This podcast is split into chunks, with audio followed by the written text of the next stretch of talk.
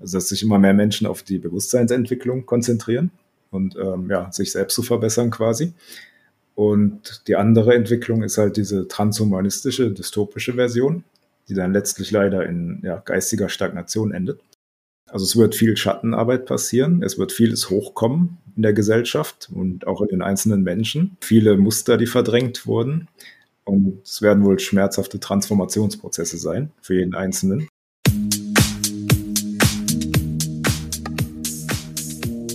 Hallo und herzlich willkommen zum Berggesundheit Podcast, dem Podcast rund um die Themen Gesundheit und Bewusstsein.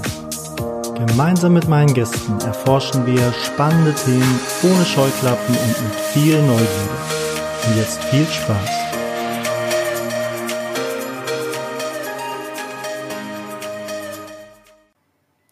Hallo und herzlich willkommen, Stefan Franke, heute zum spannenden Thema Remote Viewing.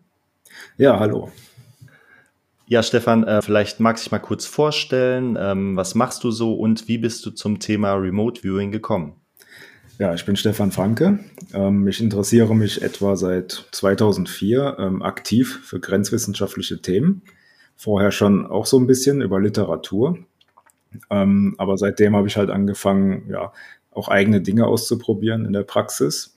Äh, ich bin damals über das Thema außerkörperliche Erfahrungen reingestolpert und was da so mit dranhängt, äh, Nahtodeserfahrungen, luzide Träume und so weiter.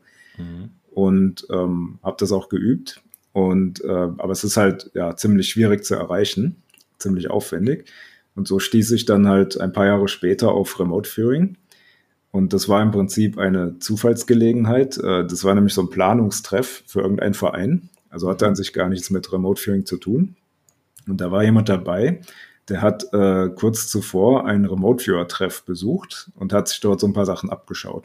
Mhm. Der war auch nicht ausgebildet, aber der hat das dann halt mal so ja, abends äh, in dieser Pension, wo wir da waren, mit ein paar Leuten gemacht. Ich habe dabei zugeschaut und ähm, ja, allein schon diese Schnupper-Sessions, die da gemacht wurden, mit äh, niedrigen Stufen, bis Stufe 3 war das, glaube ich, mhm. ähm, die haben mich da schon sehr beeindruckt. Äh, ich kann mich zum Beispiel gut erinnern, da hatte jemand ein grünes Rennmotorrad als Target. Und der fing schon an zu beschreiben, das sind irgendwelche glänzenden, gerundeten Formen, die sind so grün und irgendwas riecht nach Benzin und es macht Lärm und so weiter. und das fand ich dann schon sehr beeindruckend. Ähm, ich hatte natürlich schon vorher von dem Thema gehört, über den Begriff, aber ich wusste nur, es war irgendwas, ähm, ja, was wohl fürs Militär entwickelt wurde oder für Geheimdienste äh, in den 70er Jahren und wo man halt quasi auf Papier Hellsehen betreibt. Mhm. Aber mehr wusste ich damals nicht. Also ich hatte noch keine genaue Vorstellung davon. Und ähm, ja, da habe ich dann so meine erste Schnupper-Session gemacht damals. Äh, alles noch etwas holprig.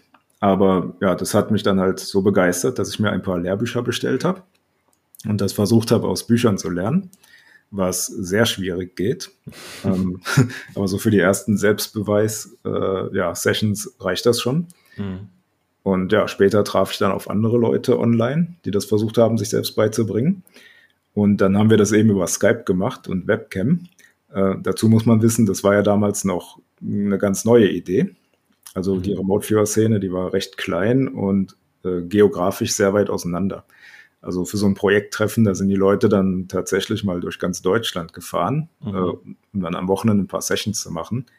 Und da kann man sich vorstellen, das kann man nicht permanent machen. Und so kamen wir dann damals auf die Idee, das einfach über Skype und Webcam zu machen. Mhm. Und so hat sich dann eine kleine Community gebildet. Ähm, das hat man dann später Generation Skype genannt. Mhm. Ähm, diese, ja, diese ersten Versuche. Und äh, irgendwann kam ich dann mit ausgebildeten Remote-Viewern in Verbindung. Und die haben halt auch ein paar Sessions mit mir gemacht, auch schon im operationalen Bereich. Und da merkte ich einfach, was das für einen äh, großen Unterschied macht, wenn man das halt mit, mit erfahrenen Leuten macht, mit Profis. Mhm. Und äh, ja, dann habe ich mich immer weiter in das Thema reingearbeitet und habe schon so das Gefühl gehabt, okay, das könnte mein ja, hauptsächliches äh, Grenzwissenwerkzeug werden. Mhm. Also Divinationswerkzeug, sagt man ja auch, mhm. zur außersinnlichen Wahrnehmung. Und äh, dann habe ich 2012 äh, eine Ausbildung gemacht, beziehungsweise ähm, ja, die, die höheren Stufen. Also die niedrigeren, die brauchte ich nicht mehr. Das hatte ich mir dann schon ganz gut selbst beigebracht, laut mhm. Ausbilder. Ja, und dann habe ich halt auch aus meinem Bekanntenkreis Leute noch mit ausgebildet, mir so ein kleines Team zusammengestellt und von da an ging es richtig los. Mhm. Also da fingen wir dann an, erste Projekte zu machen. Ja, und das zog sich dann mehrere Jahre durch, haben das alles erforscht, haben halt trainiert, äh, was man damit machen kann, wie man es äh, effizienter machen kann, was das alles für Eigenheiten hat, diese Technik. Und ähm, so ab 2015 fing ich dann an, als Co-Trainer mitzuarbeiten äh, mhm. bei anderen Remote Viewing Ausbildern. Und da habe ich so erste Erfahrungen halt mit Seminaren gesammelt. Und ja, ab 2016 habe ich mich dann hauptberuflich äh, mit Remote Viewing beschäftigt. Und ja, seitdem mache ich das. Also seitdem biete ich Ausbildungsseminare und Recherchedienstleistungen an zu dem Thema. Mhm. Also das heißt, es ist auch dein Hauptberuf. Genau, ja. Mhm. Ähm, du hast eben so ein bisschen die, ähm, die Geschichte von Remote Viewing angesprochen, ähm, dass das so einen militärischen Kontext hat. Äh, vielleicht kannst du das so ja, in, mhm. in, zwei Minuten vielleicht mal abreißen, wie sich das entwickelt hat, wie man auf dieses Protokoll gekommen ist. Ähm, das finde mhm. ich ganz spannend. Ja, zwei Minuten. Also je nachdem, wie detailliert ja. man es möchte, braucht man zwei Tage. Aber ja, ja. Also ganz grob gesagt, äh, man hat halt herausgefunden, dass die Sowjets wohl solche Institute haben, wo sowas erforscht wird und dass die das wohl auch zur Psychspionage eingesetzt haben. Mhm. Ähm, es gab wohl Spionagefälle, wo man sich das überhaupt nicht anders erklären konnte, als dass sowas zum Einsatz kam. Und ähm, dann hat man sich in den USA gedacht, okay, äh, wenn die sowas haben, dann wollen wir das auch haben, egal ob es Blödsinn ist oder nicht. Und hat halt so am Stanford-Institut ein erstes Labor finanziert, wo das untersucht wurde.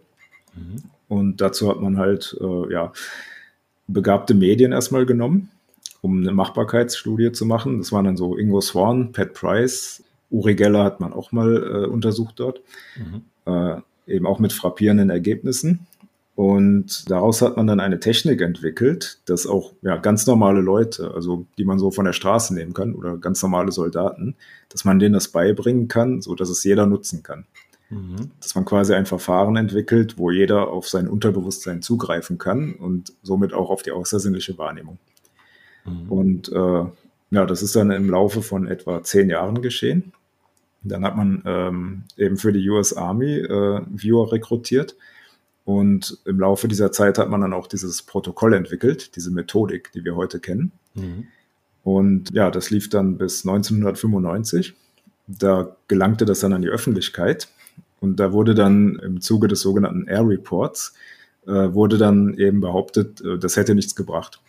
Mhm. Also das hat man über 20 Jahre lang finanziert auf jährlicher Basis. Äh, und es gab immer wieder Aufträge von verschiedensten Agencies mhm. und Militärs, aber es hätte angeblich nichts gebracht. Mhm, sehr glaubwürdig, ja. Mhm. Genau. Und inzwischen weiß man auch, das war eigentlich fingiert das Ding. Also, dass die Öffentlichkeit halt nicht weiter nachfragt, ähm, weil es eben durch internen Druck an die Öffentlichkeit gekommen ist, das Ganze. Mhm. Ja, dann fingen die damaligen Veteranen an, äh, es Zivilisten beizubringen so ab Ende 95, Anfang 96. Und da sind auch schon die ersten äh, Deutschen dort hingereist. Mhm. Habe das auch gelernt. Und so hat sich das dann ab etwa 97 auch im deutschsprachigen Raum verteilt, verbreitet. Mhm. Ja, und ähm, das ist ganz grob so die Geschichte. Mhm. Und in den Details, das füllt mehrere mit, äh, dicke Bücher. Die gibt es ja, auch. Das Nee, nur so ja. von den Eindruck, wo es äh, tatsächlich herkommt und wie es das jetzt auch hier in den, wie du sagst, deutschsprachigen Raum geschafft hat. Ne? Mhm. Gibt es Theorien darüber, weshalb das überhaupt funktioniert? Also man kann sich natürlich verschiedene Dinge vorstellen. Mhm. Ähm, warum es funktioniert, das weiß man eigentlich nicht. Also aus naturwissenschaftlicher Sicht kann man das nicht sagen mhm. oder noch nicht sagen. Aber man kann sich natürlich viel vorstellen mit äh, Quantenfernwirkung oder bis hin zur metaphysischen Ebene, dass man sagt, äh, okay, die Grundsubstanz des Universums ist halt Information, ist Bewusstsein. Mhm. Und was dann mit, mit, mit Materie entsteht, sich drumherum formt, das ist eigentlich ähm, ja sozusagen erstmal das Resultat. Mhm. Aber die Grundstruktur ist halt Information. Und da wir halt ja informatorische Wesen sind, Bewusstsein sind, können wir eben auch mit allen anderen Informationsfeldern interagieren. Mhm. Und äh, ja, wenn man diesen Zugang halt erreicht, zum Beispiel durch so eine Technik, dann kann man alle möglichen Informationen in Raum und Zeit abfragen mhm. und, und, auch außerhalb davon. Mhm. Ja. In, in Sofortzeit quasi, ne? Also keinerlei ähm, Entfernung spielt eine Rolle, keine genau. Zeiten spielen eine Rolle. Mhm. Genau, das hat man auch ausgiebig getestet. Ähm, man hat äh, abgeschirmte Geräte benutzt. Gab so ein Magnetometer-Experiment von Ingo Swan, wo sie ihn fast rausgeschmissen hätten, weil es fast kaputt gemacht hätte. Angeblich. Okay. das war so das abgeschirmteste Laborgerät der Welt damals, heißt mhm. es. Ähm, da wollten irgendwie Atombombentests mit äh, aufspüren oder so. Und der konnte das halt beeinflussen mit seinen Fähigkeiten. Mhm. Und ähm, dann gab es noch Ed Mitchell, äh, der auf seinem Flug zum Mond auch ein privates Experiment gemacht hat. Der hat nämlich äh, ja, quasi versucht, Symbole zu übertragen, sogenannte Sennerkarten, das sind so ganz einfache Hellseh-Symbole, mhm. und auf ein Team an der Erde, also ein Team auf der Erde. Und das hat dann wohl auch sehr gut gepasst, diese Übertragungen. Mhm. Dabei hat man eben festgestellt, dass das wohl in Echtzeit läuft, also dass auch diese Riesenentfernung, Stichwort Lichtgeschwindigkeit, mhm. Zeitdilatation, äh, dass das keine, ja, keinen Einfluss gehabt hat. Mhm. Also das funktioniert äh, offenbar in Echtzeit, ohne irgendwelche Grenzen. Ja, super spannend. Genau. Vielleicht erzähle ich mal ganz kurz was von meiner eigenen Erfahrung, die wir gerade äh, gemacht haben. Und äh, mhm. das war, ich habe an einer Schnupper-Session jetzt teilgenommen und ähm, habe mir jetzt quasi bewiesen, dass Remote Viewing auch bei mir funktioniert. Also ich war tatsächlich schon vorher der Meinung, dass es auf jeden Fall funktionieren kann. Aber der Kritiker in einem sagt ja mal, bei mir klappt das sowieso nicht. Ich muss jetzt aber sagen, tatsächlich, ich bin ja nochmal ganz anders überzeugt davon. Und zwar ähm, kannst du mal kurz sagen, was wir gemacht haben, also welche Stufen wir gemacht haben und mhm. was das Ergebnis war? Also das war jetzt Stufe 1 bis 4. Mhm. Man könnte sagen, Stufe 1 bis 3 dient zur Kontaktaufnahme. Das heißt, man fühlt sich ein durch ein sogenanntes Ideogramm, was dann dekodiert wird. Das ist so eine reflexhafte ähm, Handlung, wo eine Linie entsteht, eine sogenannte Signallinie. Mhm. Und ähm, in diese arbeitet man sich quasi ein, um ja, Sinneseindrücke zu generieren. Dann fragt man eben in der Stufe 2 äh, nach Farben, Oberflächen, Gerüchen, Geschmäckern, Temperaturen, Geräuschen und Dimensionen. Mhm. In der Stufe 3 macht man eine erste Skizze, um quasi ja, diese dimensionalen Eindrücke mit den Sinneseindrücken in Relation zu setzen, um das so allmählich zusammenzufügen. Und die Stufe 4, ähm, da geht es dann schon in die tiefgründigeren Daten. Da geht es dann schon um ähm, ja, Fremdemotionen im Target, um konkrete anfassbare Objekte und Strukturen. Es geht um Konzepte, also wozu dient das Target, was macht es, was mhm. passiert dort. Und ja, bis zu diesem Punkt haben wir das gemacht. Und das Target, das war ein ausbrechender Vulkan mhm. ähm, auf einer italienischen Vulkaninsel. Und ja, äh, erzähl doch mal, wie hast du das so wahrgenommen?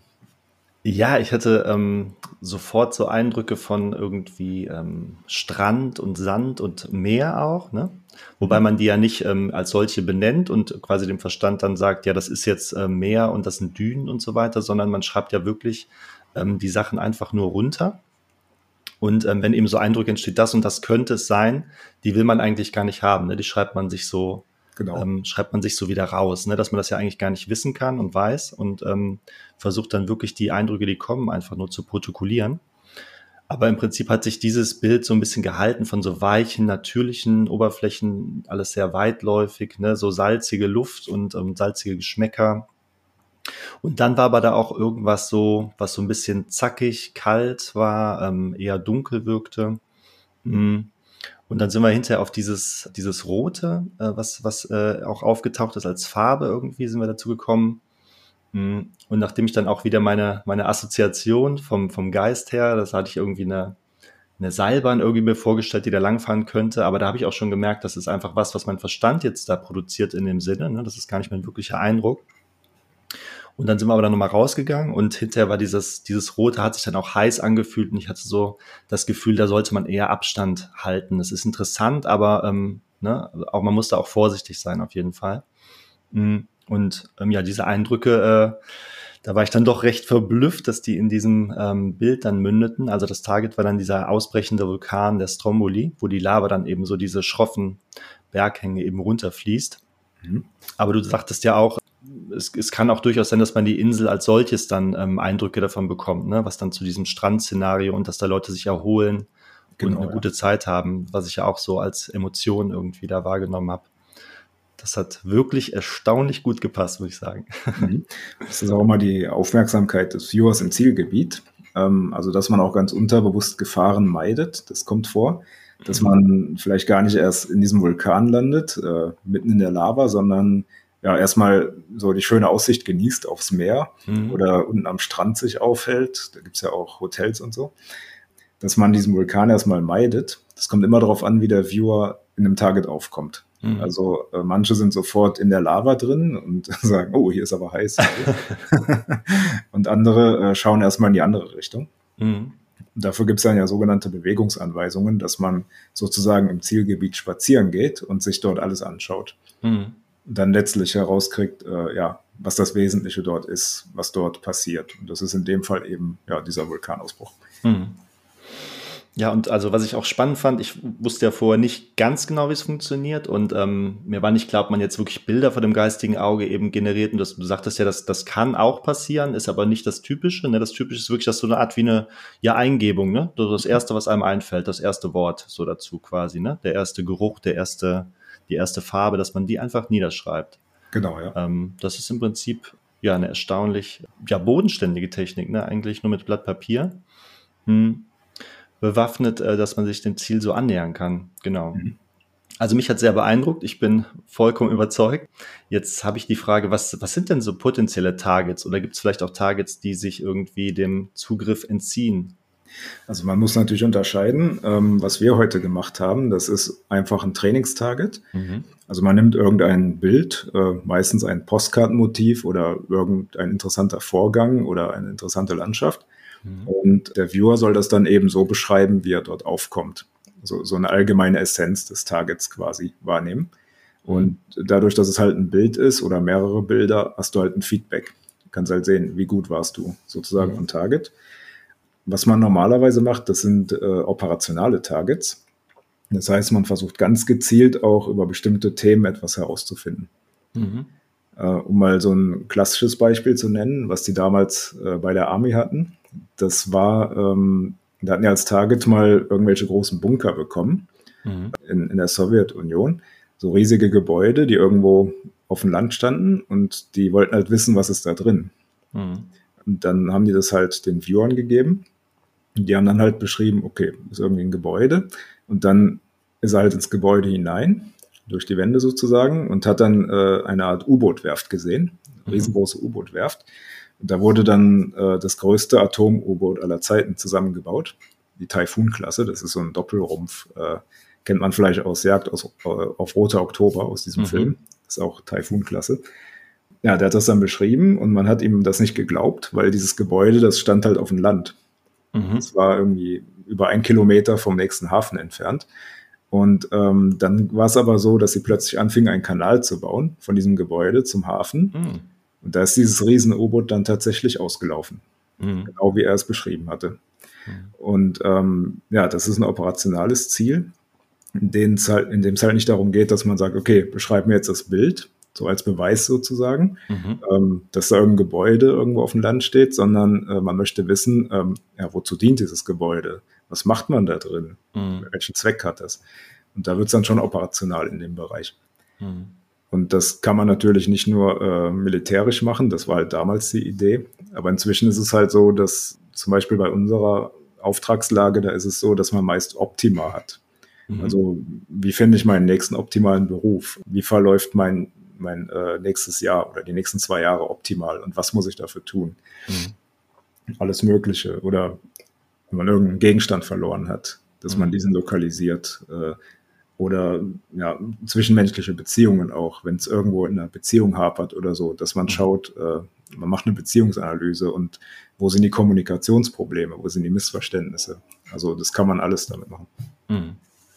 Und ähm, das haben wir eben gleich dazu gesagt. Das Einzige, was ähm, der Viewer, also jetzt ich in diesem Fall eben bekommen habe, ist so eine 18-stellige Nummer, ne? die mit genau, diesem ja. Target ähm, verknüpft ist.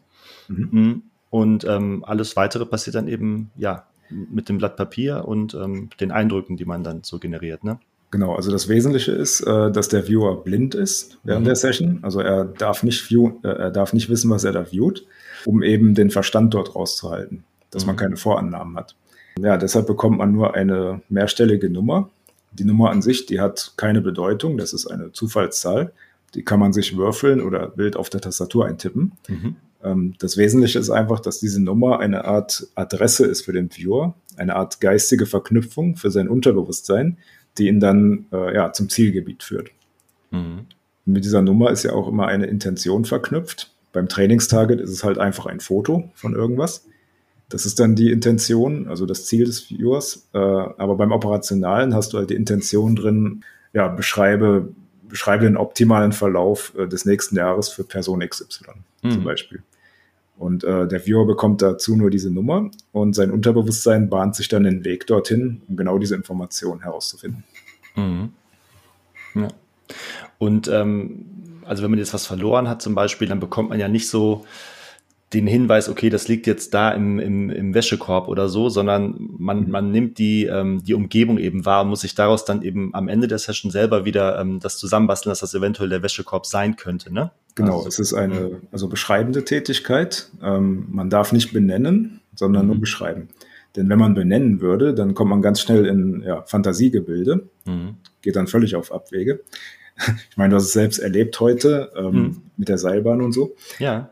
Und ähm, deshalb äh, soll man nur beschreiben. Ja. Das ist ganz wichtig dabei. Und ja, man hat dann auch später in den höheren Stufen, in der Stufe 6 zum Beispiel, hat man noch verschiedenste Werkzeuge, die man anwenden kann. Äh, wenn man was verloren hat, kann man zum Beispiel eine Ortsbestimmung machen. Das heißt, man schaut, man, man macht sich vielleicht ein Raster, wo eine Karte hinterlegt ist oder ein Wohnungsgrundriss oder so. Mhm. Und der Viewer bekommt dann nur dieses Raster und er soll halt reinfühlen, wo zieht es ihn hin auf, diese, auf, diese, auf diesem Raster? Wo ist das mhm. Target sozusagen, das verlorene Objekt? Und zusätzlich, äh, weil diese Raster nicht immer zuverlässig sind oder auch spiegelverkehrt sein können, beschreibt er die Umgebung. Also wie sieht die unmittelbare Umgebung des gesuchten Objekts aus? Mhm. Und dann beschreibt er vielleicht, wenn es im Wäschekorb liegt, ähm, ja, hier ist irgendwas weich und, und riecht komisch und drumherum ähm, ist eine, eine gitterartige Struktur. Ähm, die ist aber nicht hart, sondern nachgebend, wenn man drauf drückt.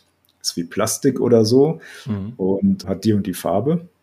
Und wenn man noch weiter drumherum schaut, dann ist man irgendwie in einer Art äh, äh, Raum äh, unterirdisch und da, da, stehen irgendwelche Maschinen rum, die Lärm machen und es riecht, äh, es riecht nach irgendwelchen Mitteln mhm. wie Seife oder so. So kann sich das dann aufbauen in den höheren Stufen. Und dann, hat, dann hast du halt einen Hinweis ähm, ja, von der Umgebungsbeschreibung her, wo das ungefähr sein könnte. Hast du jetzt so als Eindruck, hast du so eine Quote, ähm, wie, wie oft die Sachen dann tatsächlich gefunden werden, die äh, per Remote Viewing gesucht werden? Also ich würde sagen, kommt auf die Methode an. Wenn man jetzt nur das Raster nimmt und die mhm. Umgebungsbeschreibung, würde ich so sagen 80 Prozent Trefferquote. Wow. Mhm. Ähm, abnehmend mit der Größe des Zielgebiets. Ja. Also wenn es jetzt nur eine Wohnung ist oder ein Raum, das ist sehr treffsicher. Wenn es jetzt aber irgendwas in einem Gebiet ist, ich sag mal wie eine ganze Stadt oder, oder ganz Deutschland, äh, mhm. da wird es schwieriger. Weil du hast einfach ein winziges Objekt oder sagen wir mal ein entlaufenes Haustier, äh, das bewegt sich dann auch noch. Mhm. Und ähm, es ist dann sehr schwer, das festzunageln und dann auch noch vor Ort zu lokalisieren. Ja. Gibt es da auch noch so eine Anekdote mit einem entlaufenen Dackel? Ja, erzähl. Da gab es dann über 30 Sessions drauf. Die Besitzerin hat, ist halt dorthin gefahren. Das dauerte dann meist vier oder acht Stunden, weil sie noch äh, auf der Arbeit war und so. Und dort hat sie dann tatsächlich teilweise auch Fußabdrücke von einem Dackel gefunden mhm. und äh, auch Hundekot und, und äh, sonstige Spuren oder Leute haben irgendeinen Dackel herumstreuen sehen an der Stelle. Äh, aber es war halt immer zu spät, der ist immer weitergelaufen. Der wurde dann auch erst erwischt, als ein Viewer sich tatsächlich mal ins Auto gesetzt hat. Mit, mhm. äh, also neben, er ist natürlich nicht gefahren, sondern neben der Besitzerin, die ist dann gefahren und hat dann eine Live-Session gemacht und sie ist seinen Anweisungen gefolgt, wo die jetzt langfahren sollen. Und was da jetzt kommt und so. Ja, und so haben die dann tatsächlich diesen Dackel auch gefunden. Krass. Ist ja fast schon filmreifer Stoff, ja. Mhm. Nicht schlecht. Ja, die nächste Frage wäre, ähm, du sagtest ja, es kann mehr oder weniger funktioniert es bei jedem Menschen. Ähm, Gibt es Menschen, bei denen es besonders gut funktioniert oder besonders schlecht? Und kann man das so typisieren? Also sind das bestimmte Menschentypen? Also grundsätzlich gibt es verschiedene Wahrnehmungstypen, äh, Rezeptionstypen auch genannt. Mhm. Da hat man mal in den 90ern in einem Gehirnlabor dran gearbeitet, in Stuttgart oder in der Nähe von Stuttgart hat dort herausgefunden, dass es wahrscheinlich über 70 äh, Wahrnehmungstypen gibt. Also wenn das jetzt diese Versuche waren, ich habe das mal gehört, die haben auf jeden Fall Gehirnwellenmessungen gemacht und dabei festgestellt, dass der Viewer, ähm, je tiefer er in der Session ist, äh, desto stärker wird sein rechtshirniger Bereich aktiv. Mhm. Der linkshirnige schläft immer mehr ein, sozusagen. Also der analytische Teil schläft ein. Ja, so hat man rausgefunden, es gibt verschiedenste Wahrnehmungstypen. Und äh, wir sagen zum Beispiel, es gibt Technik-Viewer oder Struktur-Viewer, die können gut ähm, ja, Funktionen, Strukturen, Zusammenhänge äh, erklären. Und dann gibt es Sozial-Viewer, die können dann sehr gut Personen wahrnehmen, psychische Aspekte wahrnehmen, Emotionen wahrnehmen. Mhm. Und äh, ja, dementsprechend setzt man die Viewer dann ein, wo ihre Stärken liegen. Aber grundsätzlich äh, kann jeder Mensch grundlegend äh, viewen. Kann mhm. also kann grundlegend alles viewen. Ich habe jetzt wahrscheinlich über 120 Leute ausgebildet inzwischen und mir ist da noch nie, nie jemand begegnet, der es überhaupt nicht gekonnt hätte. Mhm. Es gibt zwar manchmal so, ich sag mal, Blockaden, ähm, dass man, dass man irgendwie ein Problem damit hat, sich auf seine eigenen Gefühle einzulassen. Mhm. Also wie du das in der Session hattest, die AIs, also wie fühlt man sich dort, was hält man von dem Target. Mhm. Ähm, da gibt es eben manchmal so Zustände, wo die Leute Probleme haben, sich da auf sich selbst einzulassen. Mhm. Und mit entsprechender Übung kann man das eben auch dann durchsprechen. Und ja, also mir fällt jetzt kein Fall ein, wo es überhaupt nicht geklappt hätte, mhm. nach mehreren Anläufen. Hm, da gibt es ja dieses ähm, Beispiel mit den, mit den Lottozahlen. Ne? Also da, da könnte jetzt so ein Hardcore-Skeptiker könnte jetzt sagen, ähm, ja, wenn das Ganze funktioniert, dann äh, kannst du ja von nächster Woche die Lottozahlen viewen und dann bist du ja Millionär. Warum ja, das, das probiert man, das äh, probiert man wahrscheinlich seit 50 Jahren schon. Mhm. Und zwar ähm, das Problem an den Lottozahlen ist, ähm, du hast so viele konkurrierende Wünsche. Du hast Millionen Leute, die wollen alle ihre Lottozahl sehen. Mhm. Das heißt, die zerren die ganze Zeit an der Realität herum, bis in diesem Augenblick der Ziehung quasi, mhm. also bis zu diesem unendlich kleinen Augenblick. Und deshalb, wenn du versuchst, Lottozahlen zu viewen, dann hast du oft das Phänomen, dass die Zahlen ganz wild hin und her tanzen. Mhm. Du kannst sie einfach nicht festnageln. Das ist, als wenn der Zustand der Zahlen undefiniert wäre bis zum Zeitpunkt der Ziehung. Also diese Quantenfluktuation, die dann im letzten Moment irgendwie in sich zusammenfällt und die Realität dann eben erst bildet, ne? Genau, ja. Mhm. Und ähm, also wir haben das mal recht kreativ ausprobiert. Man versucht ja immer so neue Methoden zu finden. Mhm. Da haben wir mal eine Farbschablone genommen in dieser Farbschablone, da war, man hat ja diese Lottofelder in 6 aus 49, mhm.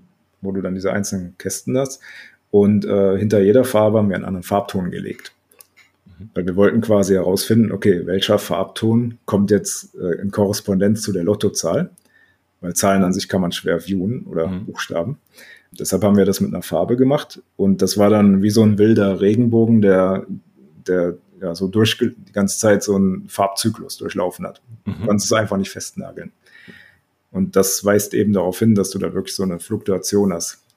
Ähm, ob man dieser irgendwie beikommen kann, das haben wir noch nicht rausgefunden. Also es gibt wohl solche Fälle, wovon ich gehört habe, äh, die dann aber ja eben verständlicherweise nicht damit hausieren gehen, dass sie, dass sie mit Thomas im Lotto gewonnen haben. Ja. Weil sonst gibt es irgendwann kein Lotto mehr. Mhm.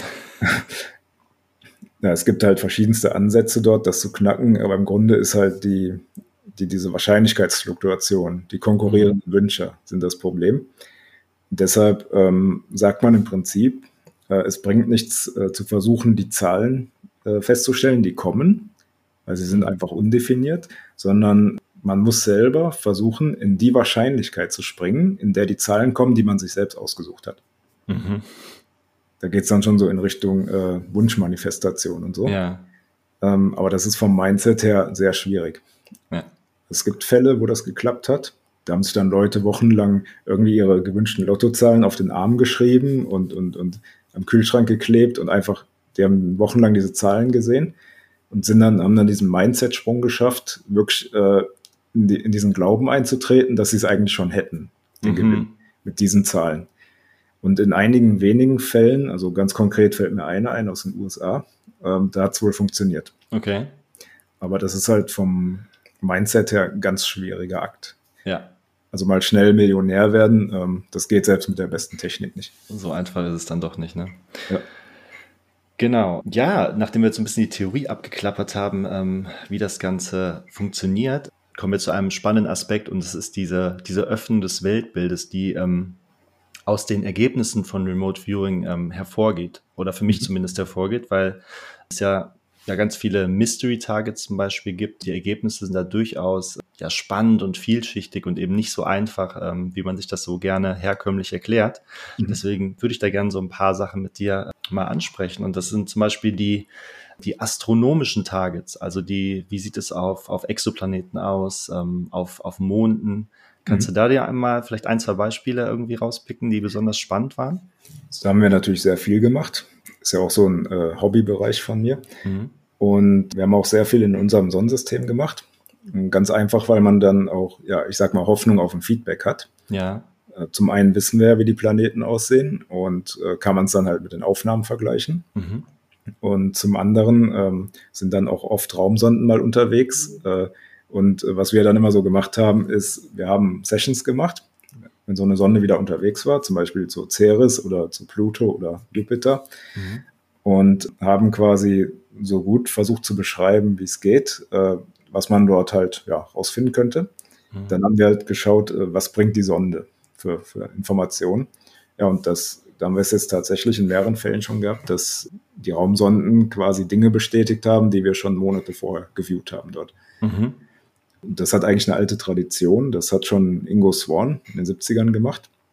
Der hat nämlich mal den äh, Jupiter als Target bekommen, mhm. bevor die Voyager-Sonden dort ankamen. Und er hat dann einen dünnen Ring um den Jupiter gezeichnet. Mhm. Und das war damals noch nicht bekannt, dass der ein Ringsystem hat. Mhm.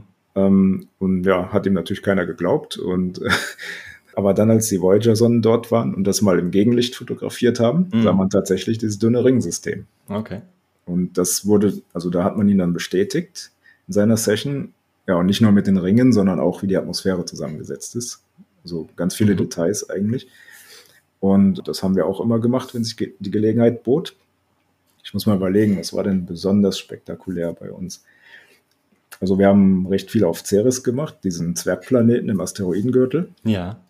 Der hat ja diese merkwürdigen weißen Flecken.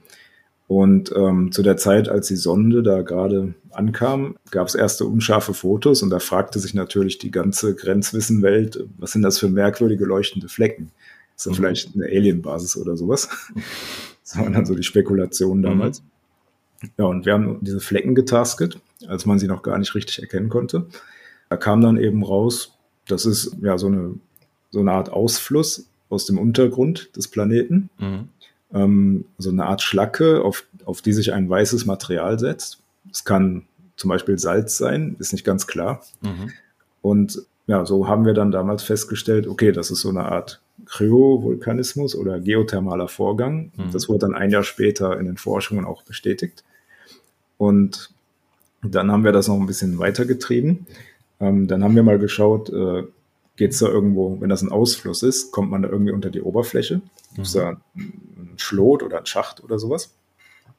Und das gab es tatsächlich. Da gab es so enge Spalten, die gehen unter die Oberfläche. Und da sind wir immer tiefer gegangen, also so richtig in Höhlenforscher-Manier. Mhm. Da zeigten sich dann halt so ja, schwarze, scharfkantige Wände, so an Obsidian erinnerte das teilweise. Mhm. Und so Versinterungen, wie man das aus Tropfsteinhöhlen kennt. Und irgendwann ist man tatsächlich dann in so wassergefüllten äh, Höhlen gelandet. Ja, in diesen Höhlen. Also es gibt da offenbar eine Art nukleare Energie, äh, mhm. Uranablagerung oder ähnliches, also die den Planeten von innen so ein bisschen aufwärmen. Ja. Und dort haben wir dann tatsächlich äh, so kleine Lebewesen entdeckt, die da irgendwie rumkriechen oder rumschwimmen und die mhm. irgendeinen Belag von den Wänden fressen. Das war irgendwie sowas wie Pilze oder Schwämme oder so. Ja. Und äh, ja, anscheinend gibt es da unten Leben. Und das hat sich in, also diese Wasserhöhlen, die haben sich in drei Sessions bestätigt. Mhm. Und dieses Leben ähm, in zwei Sessions, wo wir ja. mal genauer nachgeschaut haben. Sehr interessant. Ich glaube, ihr habt auch mal irgendwann äh, geschaut, was so der ähm, das erste Mal sein wird, dass die Menschheit quasi Leben im All irgendwie nachweisen kann oder findet. Mhm. Also das war ein Zukunftsprojekt und wir wissen nicht genau, welcher Planet oder Mond das ist, aber er scheint halt einen größeren Planeten zu umkreisen. Mhm. Also wahrscheinlich äh, von Saturn, irgendein Mond. Mhm. könnte Enceladus sein, dieser kleine Eismond. Mhm. Und ähm, ja, da war es halt so, da ist eine Sonde gelandet. Und diese Sonde, die hat so kleinere Sachen abgeschossen, wie so Penetratoren nennt man das Konzept, glaube ich, mhm. ähm, die sich in das Eis gebohrt haben und dann quasi Proben genommen haben. Also, dass darunter halt flüssiges Wasser irgendwann kommt und äh, man hat Proben genommen und da findet man irgendwelche Einzeller drin oder so. Okay. Und ja, datiert war das jetzt auf, ich glaube, Anfang 2030er. Mhm. Und es ist tatsächlich so eine Mission geplant, oder es gibt zumindest ein Konzept, das heißt, glaube ich, Tandem, mhm. ähm, wo man sowas dort landen möchte. Tatsächlich eine, eine Landersonde, die so kleine ähm, Projektile abschießt, die sich dann in, den, in das Eis reinbohren, quasi. Mhm. Und ja, ich glaube, die ist noch, also ist jetzt noch nicht gestartet. Müsste man schauen, ob wir da mit dem Timing richtig lagen, aber geplant sind solche Projekte auf jeden Fall. Ja. Also könnte sein, dass wir dann in den 30er Jahren äh, spannende News äh, bekommen werden, ja? Auf jeden Fall, ja. Und wahrscheinlich auch eine Marslandung. Also ah, okay. Be bemannt oder unbemannt noch? Bemannt. bemannt. Okay. Ja. Auch in den 30ern? Ja. Das waren so ähm, zylindrische Raumschiffe. Also das könnte so dieses Starship-Konzept sein von mhm. Elon Musk, ähm, was quasi auf seinem eigenen Triebwerk landet und wieder starten kann. Mhm. Ähm, das war, die Session war ein bisschen undeutlich. Es war nur eine einzelne. Ähm, deshalb, also ich würde mich nie auf eine Einzelsession verlassen für so eine Aussage. Aber dort war es halt so, es gab ein zylindrisches Objekt, was im Orbit belassen wurde vom Mars und eins, was halt runtergeflogen ist. Also es ist da abgekoppelt und ist dann quasi unten gelandet. Ja, das war dann wohl so, da gab es auch eine Art Livestream und haben die Leute halt zugeschaut von der Erde aus. Wie damals bei der Mondlandung, bei der ersten, ja. Genau, nur halt alles moderner jetzt, digital.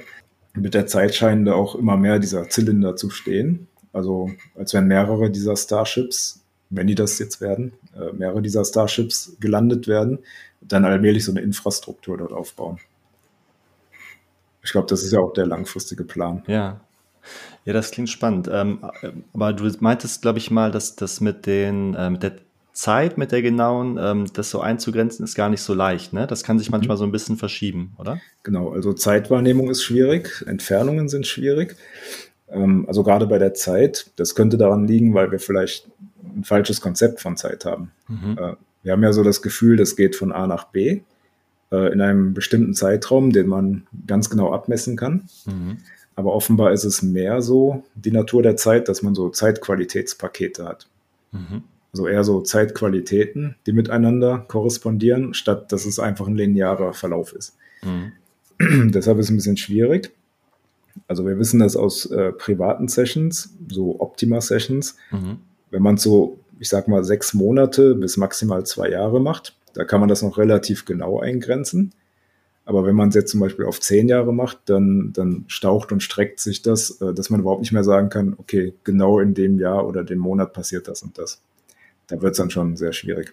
Also man hat ein Ereignis, das mit hoher Wahrscheinlichkeit eintrifft, aber es ist dann schwierig zu sagen, ist es jetzt in, in zwei Jahren oder in sieben Jahren oder in fünf Jahren. Genau, ja. Mhm. Äh, man könnte sagen, ähm, die, die Abfolge der Ereignisse ist wichtiger, als wann es eintritt. Mhm. Also die Kausalität ist wichtiger als der genaue Zeitpunkt. Mhm. Ja, das ist echt sehr interessant und ähm, ja, korrespondiert ja auch mit, mit vielen ähm, physikalischen Konzepten, ne? die mhm. äh, da Anwendung irgendwo finden. Also wieder ein Stück mehr, ein, ein Teil mehr im Puzzle der, der Erkundung der Realität. Mhm. Ja, bevor wir jetzt zur Zukunft nochmal kommen, das würde ich mir gerne für den Schluss aufheben. Vielleicht so ein paar interessante Eindrücke aus der Vergangenheit. Da gibt's ja diese äh, berühmten antiken Mysterien, ne, die die Menschheit schon immer fasziniert haben. Also ich sag mhm. mal, was ähm, ist die Funktion der Pyramiden zum Beispiel? Hat man da mal mit Remote Viewing geschaut? Ja, äh, schon öfter. Also unsererseits gab es einige Sessions, äh, aus den USA gab es natürlich auch schon Sessions. Und ähm, die Essenz dieser Sessions ist, also erstmal ist es komplizierter, als man annimmt, von der Funktion her. Und keine einzige Session, die mir bekannt ist, auf der ganzen Welt, ich habe noch nie eine Remote Viewing Session gesehen, die gesagt hat, die große Pyramide wäre ein Grab gewesen. Mhm. Also das war also kein das Grab. ist die, die, muss man dazu sagen, vielleicht die herkömmliche ähm, ja, das herkömmliche Erklärungsmodell, ne? Genau, ja. Die Dass es ein großes Grabmal ist, genau. Mhm. Was ja eigentlich äh, auch etwas unbeholfen ist, wenn man sich die Indizien dazu genauer anschaut, die sind ja sehr vage. Mhm. Und irgendwann hat man einfach bestimmt, äh, okay, wir wissen nicht, was es ist. Jetzt ist es halt das Grab von Cheops mhm. gewesen oder so. Also es gibt ja keine Inschriften ne, innerhalb der Pyramide. Es gibt so Graffiti, also so rote Schrift in den Entlastungskammern, ähm, aber die sind umstritten. Also da gibt es halt inzwischen die Vermutung, dass das äh, im 19. Jahrhundert jemand dort angebracht hat, um Berühmtheit zu erlangen. Mhm. Das ist ein sehr kontroverses Thema. Und es gibt eine Inschrift außen, außen an der Pyramide, Hieroglyphen. Die sind allerdings auch aus dem 19. Jahrhundert und die hat man zu Ehren von König so und so von Preußen da reingemeißelt. Also, also jemand, der sich jetzt nicht auskennt, würde dann wahrscheinlich sagen, äh, guck doch, da sind auch Inschriften. Mhm. Man sagt, es gibt keine Inschriften in der Pyramide, aber das ist tatsächlich neuzeitlich. Ja.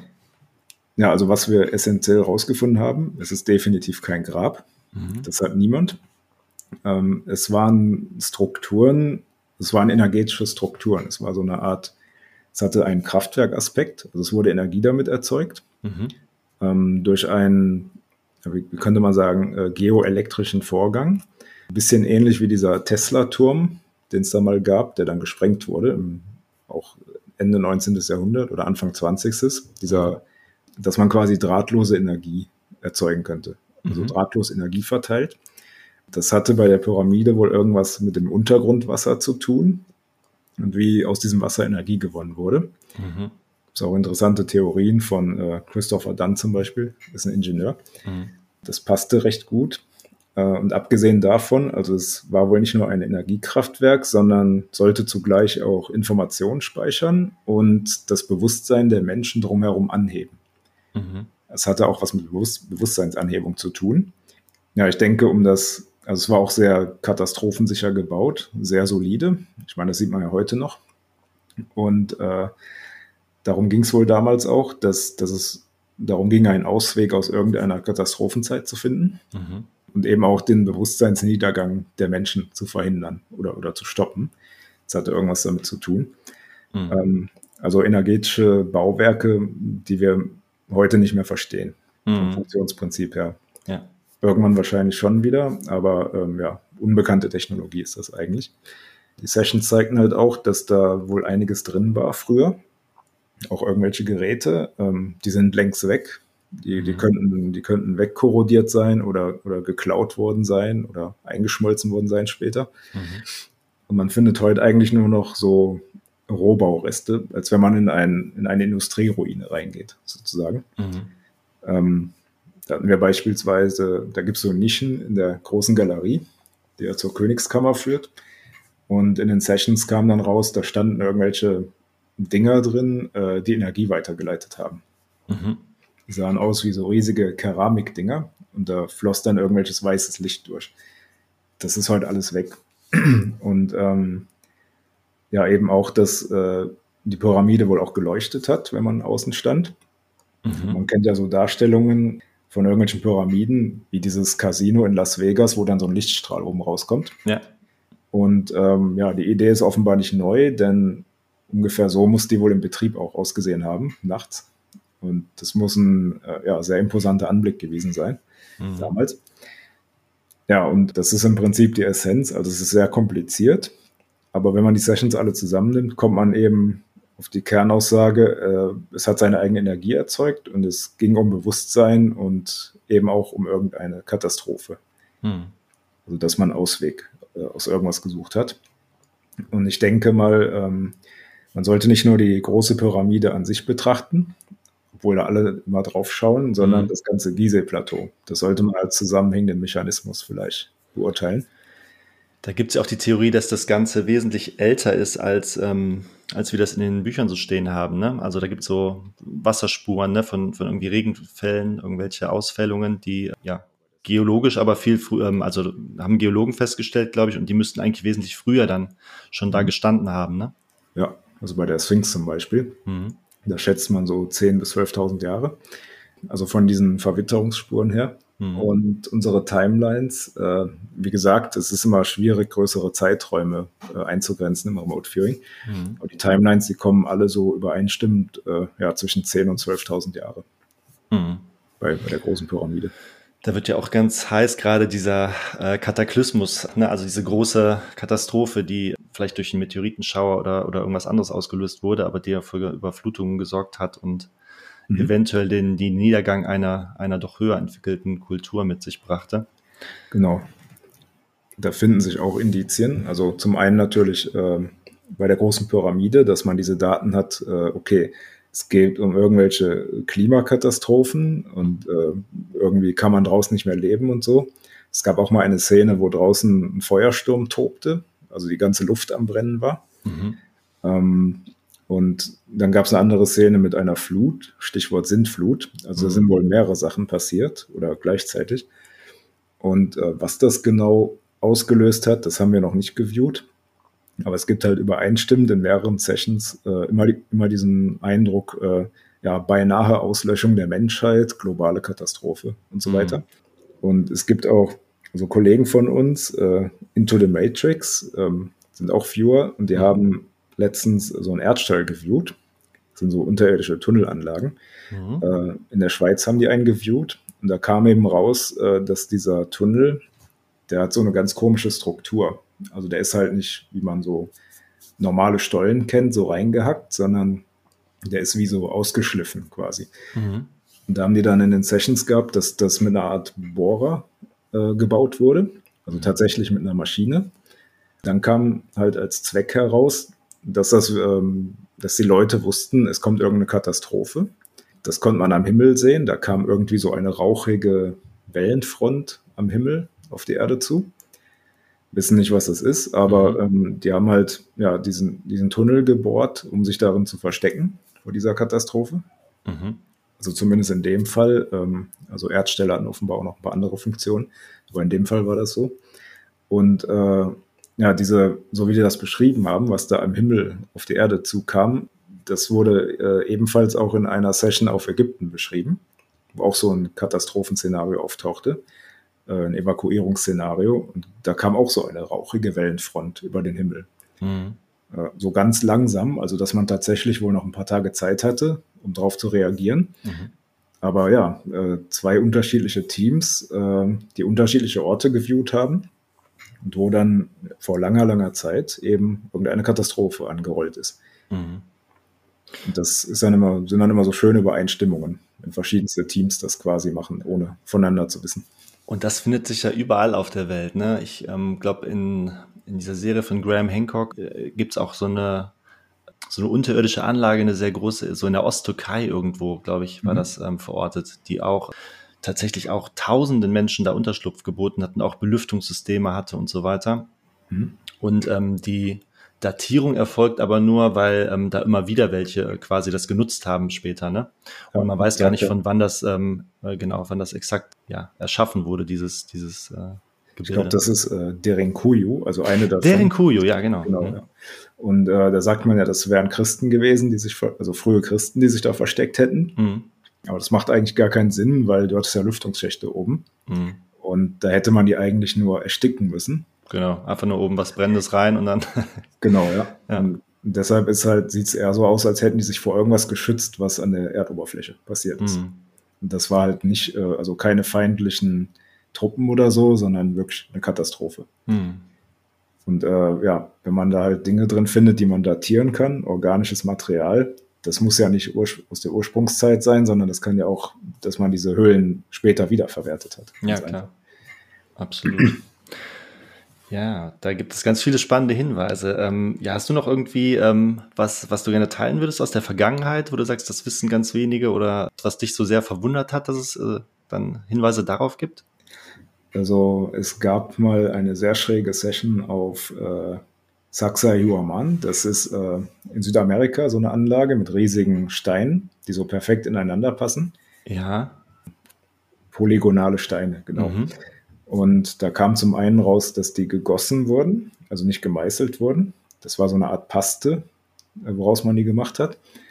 Diese Saxa Huaman, da kam seltsamerweise raus, dass diese Steine früher mal geleuchtet haben. Oder, oder da waren so kleine Lichter drin. Mhm. Und da hat dann irgendeine Stimme immer zu den Leuten gesprochen und Geschichten aus ferner Vergangenheit erzählt. Okay. Es war im Grunde wie ein Denkmal, ein interaktives Denkmal, was Geschichten erzählt hat. Wow, und, äh, okay. Und das haben halt Leute dort hinterlassen, die waren dann schon längst weg, die haben den Ort verlassen. Und das hat dann wohl auch jahrtausende lang funktioniert. Ähm, irgendwann dann nicht mehr verfallen oder geplündert oder so. Mhm. Und das hat ja irgendwelche Geschichten über vergangene Imperien und Götter und sowas erzählt. So wurde das dann wahrgenommen in der Session. Mhm. Ähm, ja, und offenbar hat man da, das deutet ja wieder auf eine Katastrophe hin, dass man da für die, die danach kommen, äh, irgendwas hinterlassen hat, mhm. um was über die Vergangenheit zu lernen. Ja. Aber heute ist es halt nur noch eine große Mauer. ja, super spannend auf jeden Fall. Gut, lass uns auf die Zukunft zu sprechen kommen. Ihr hattet da ein sehr umfangreiches Projekt, ähm, das Zukunftsprojekt, mhm. was sich auch in mehrere Teile gegliedert hat. Jetzt musst du mir mal äh, noch mal erzählen, ob mein Eindruck das stimmt, den ich von damals habe. Ihr habt lange vor der Corona-Pandemie habt ihr Eindrücke gewonnen, dass sich Menschen irgendwie separieren, glaube ich, und auch was von Ausgangssperren. Ist das so richtig? Genau, also ähm, alles indizienmäßig. Mhm. Äh, Im ersten Zukunftsprojekt war es so, dass wir sowas wie freiwillig eingehaltene Ausgangssperren hatten. Mhm. Ähm, allerdings erst 2030er oder 40er. Mhm. So, da war das mit der zeitlichen Einordnung wiederum schwierig. Oder es war halt zu der Zeit viel weiter in der Zukunft äh, angesiedelt und ist dann weiter in die Gegenwart gerutscht. Also solche mhm. Effekte gibt es auch. Und später hatten wir dann so Eindrücke von diesem Social Distancing, mhm. dass die Leute sich freiwillig separieren, ja, wo davon noch gar keine Rede war, wo sich das noch gar keiner vorstellen konnte. Mhm.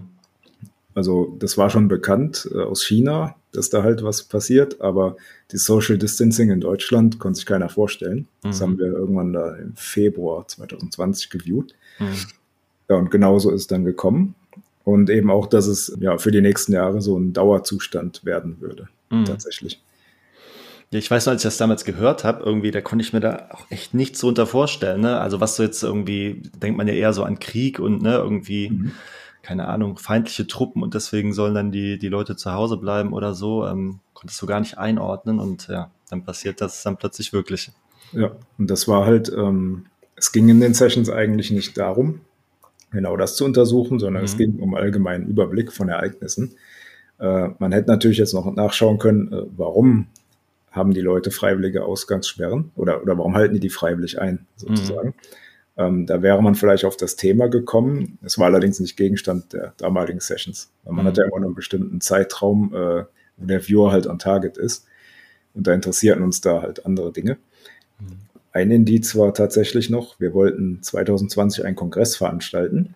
Mhm. Äh, und zwar im Sommer, weil im Sommer können halt die meisten. Und äh, dann haben wir eine Timeline gemacht, wann denn der optimale Zeitraum wäre. Und das schlug dann immer auf Februar, Februar mhm. 2020. Und das war viel zu knapp, um das zu organisieren. Mhm. Und äh, wir rätselten halt, warum ist das so? Nochmal so kurz reingefühlt, warum ist das im Februar und nicht im Sommer? Ja, weil im Sommer keiner da sein kann, mhm. war dann die Aussage. Ähm, sie würden gerne da sein, aber es kann keiner da sein.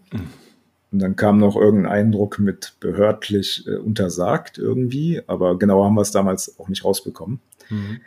Ja, und dann haben wir es halt äh, so auf April anvisiert. Das wäre das früheste, wo wir es geschafft hätten, aber dann ging es ja schon nicht mehr. Ja. Und damit hat sich erklärt, warum es auf Februar zurückgerutscht ist. Ja, als letztmöglicher Termin sozusagen. Ja, Wahnsinn.